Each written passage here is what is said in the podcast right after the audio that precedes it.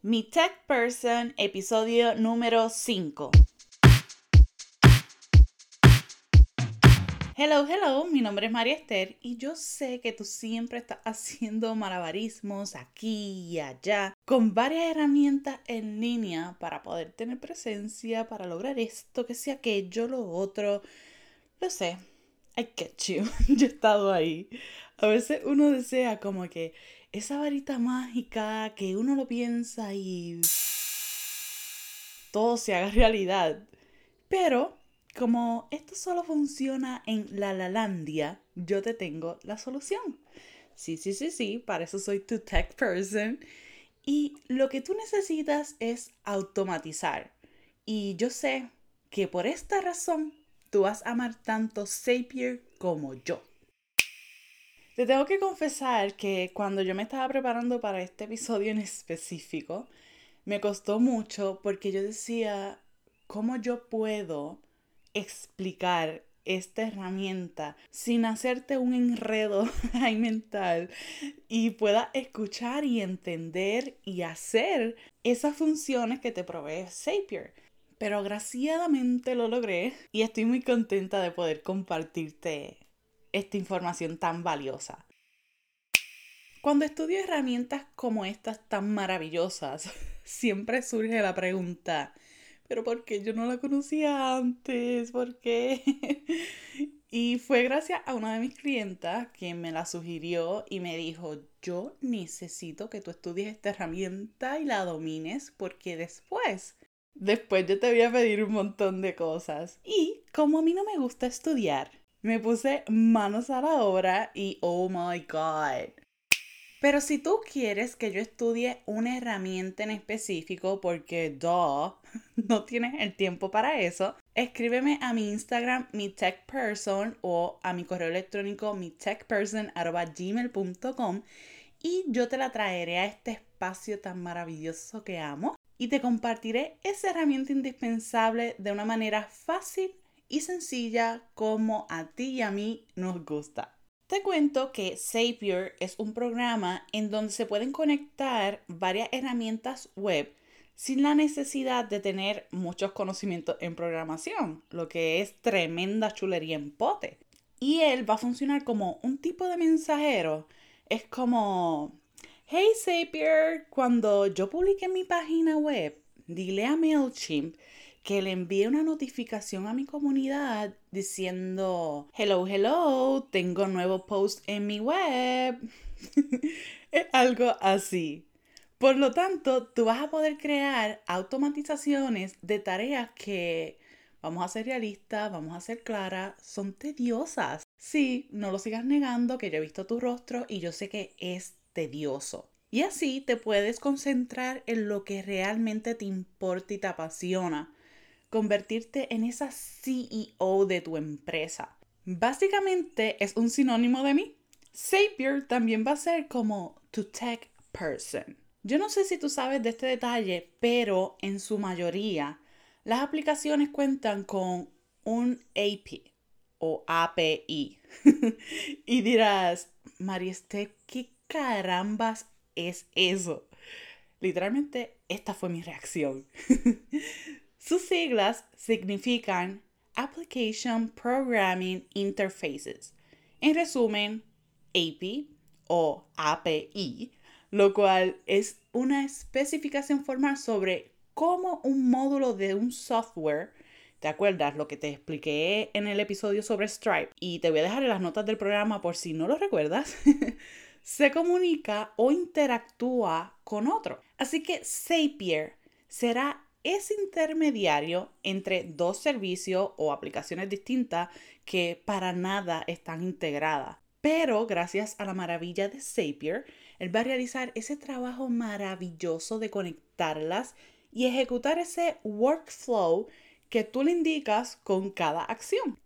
Dentro de ese mundo maravilloso de Zapier, las aplicaciones que tiene disponible, que son más de 3000, o te podrás imaginar, se encuentran Facebook, Instagram, Twitter, Calendly, Stripe, Aweber, MailChimp, WordPress, GoToWebinar, Asana, Trello, Google con toda su retragila de aplicaciones entre otras.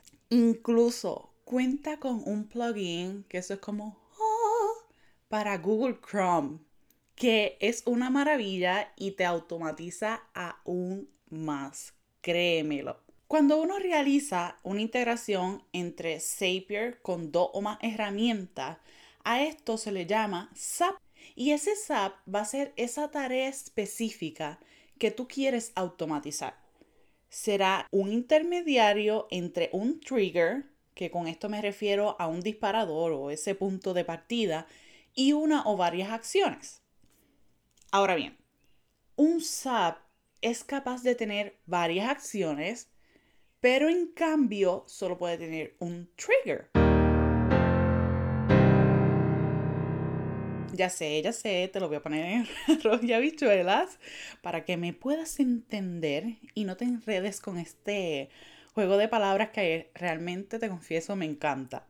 Vamos a decir que yo quiero que cada vez que yo publique un nuevo episodio del podcast, Zapier le diga a Twitter que luego de dos horas publique un tweet diciendo, hola, hola, ya hay nuevo episodio, voy a insertar el título, y lo puedes escuchar aquí.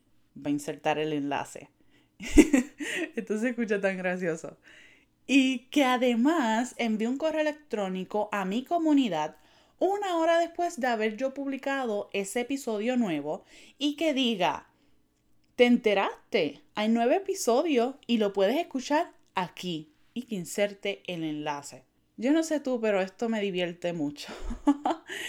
el trigger va a ser ese enlace RSS del podcast. Y si tú no conoces bien sobre esto, el RSS es un enlace que está en la plataforma, en ese hosting, donde uno sube estos audios de estos episodios para el podcast. Así que, regresando, vamos a darle rewind. El trigger va a ser ese enlace RSS del podcast y las acciones serán que luego de dos horas de publicado el episodio, hay un tweet anunciando que hay nuevo episodio y que luego de una hora se va a enviar un correo electrónico sobre ese nuevo episodio. Por tanto, ese punto de partida, ese trigger de publicarse el episodio es el que va a provocar esas diferentes acciones. En cambio, ese trigger es solo uno que básicamente es lo que uno tiene que hacer. Cuando yo publico un episodio, tengo que anunciarlo en cada rincón para que el mundo, hope so, se entere. Sin embargo, gracias a Zapier, lo único que yo tengo que hacer es publicar el nuevo episodio, porque él va a hacer el resto por mí. Y es una maravilla que tiene muchas posibilidades que uno ni se las imagina. Lo más que me encanta es que ese tiempo que yo tengo que sacar para poder sentarme a difundir y hacer crecer mi negocio, yo ahora lo puedo utilizar para trabajar en otras tareas en específico que también son necesarias para mi negocio o concentrarlas también en mis maravillosas clientas que las adoro. ¿Me sigues, corazón de melón? ¿Vas entendiendo ya de qué va esto? Ahora bien, antes de tú crearte un usuario en Zapier, yo te recomiendo que cuando accedas a la página web de esta herramienta y veas todas las aplicaciones disponibles con las que cuentas, son una maravilla, tú hagas una lista de esas tareas repetitivas que realizas y a partir de ahí decidas esas posibles integraciones que puedes realizar en Zapier, que te van a ahorrar tiempo, van a aumentar tu productividad y te van a ayudar a que no olvides tareas. Súper importante. Zapier es una herramienta por ahora completamente en inglés, pero si no dominas este idioma, tranquila, porque es sumamente intuitiva. Como te comenté antes, no necesitas tener conocimiento en programación, realmente no. Una vez decidas crearte ese usuario, solo basta con tener tu nombre, apellido, correo electrónico y contraseña. Aunque, tremenda maravilla, puedes enlazarlo con tu cuenta de Google, lo cual yo recomiendo, como ya tú sabes y te he compartido, yo creo que en todos los episodios. Zapier cuenta con cinco planes. El primero es el gratis, el cual tiene la limitación de que no todas las aplicaciones están disponibles y cada conexión tiene un límite máximo de dos pasos a la vez. El segundo plan es Starter de 19 dólares mensuales, Professional de 49 dólares mensuales, Team 299 mensuales y Company de 599 mensuales. Pero debo aclarar que estos costos son si tú realizas el pago anual y aquellos que son Team y Company, cada miembro del equipo no tiene que hacer ese pago por su lado, sino que es un solo billing por el equipo, que está súper cool. Ahora bien, dentro de cada plan, tú también tienes la posibilidad de aumentar esa cantidad de tareas que vas a realizar, pero ahí el precio va a cambiar, claro está. Además, como muchas otras herramientas y plataformas, Zapier cuenta con un periodo de prueba de 14 días en los que tú puedes utilizar todos esos features que son en las versiones Pro y enamorarte de todas sus posibilidades. Una vez hayas creado tu cuenta, rápidamente te vas a encontrar con tu dashboard. Ahí él te va a proponer varias conexiones, encontrar aplicaciones y recomendaciones para ti. Y que confieso que no me encanta tanto cómo se ve ese dashboard, siento que Zapier puede hacer un trabajo mejor, simplificarlo y los colorcitos, no sé, trabajarlo un poco más. Yo soy una persona súper visual y sé que te lo sigo repitiendo, pero así soy. Además de esto, te vas a topar con la sección de SAPs, que es donde tú vas a encontrar todas esas conexiones que tú hayas realizado y que además puedes agrupar y clasificar en carpetas o grupos. Like, yes. Si eres amante de la organización como yo, esta sección la vas a amar. También cuenta con una sección de My Apps, donde aquellas aplicaciones que tú hayas integrado te van a aparecer toditas ahí y en cada una te va a mostrar la cantidad de SAPs o conexiones que tú hayas creado con ella. Finalmente vas a ver la sección de SAP History en donde te va a mostrar todo lo que Zapier ha realizado de esas conexiones, de esos SAPs. Por ejemplo, si tú decidiste que luego de que una persona te separara un evento en Calendly, se le envíe un formulario con Gmail, Zapier te va a decir todos los detalles desde cuándo la persona se paró, cuándo se le envió el formulario, etcétera, etcétera, etcétera. Y ese historial lo puedes descargar en un documento para tu archivo si es que así tú lo deseas. Por otro lado, si tú te diriges a tu perfil en Settings, puedes decidir si tú quieres que Zapier te envíe notificaciones de la actividad, ya sea diario, semanal o nunca. yo soy de esas. O solamente cuando haya un fallo. Eso es lo que yo prefiero. No me gusta tener mi bandeja de entrada de Gmail abarrotada de correos electrónicos que realmente no necesito, a menos que ocurra un fallo. También ahí vas a encontrar, dependiendo el plan, claro está, que te hayas acogido, el acceso para ser parte de ese equipo en el que manejan ese workflow. Pero algo que yo amé así en letras mayúsculas y le tengo que súper aplaudir a Zapier es que como ya te comenté 80 mil veces, yo soy una persona súper visual y la manera en que uno configura esos SAP es buenísimo.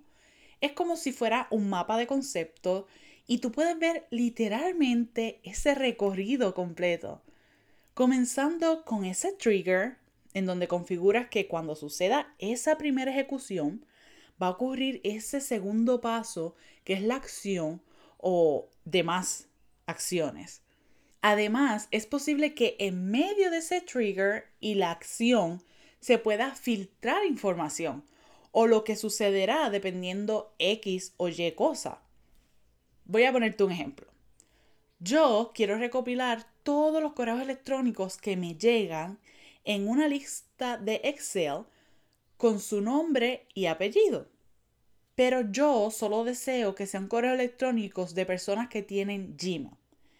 Pues yo puedo añadir esa variable para que Zapier me realice esa lista de correos electrónicos exclusivamente de personas que tienen Gmail.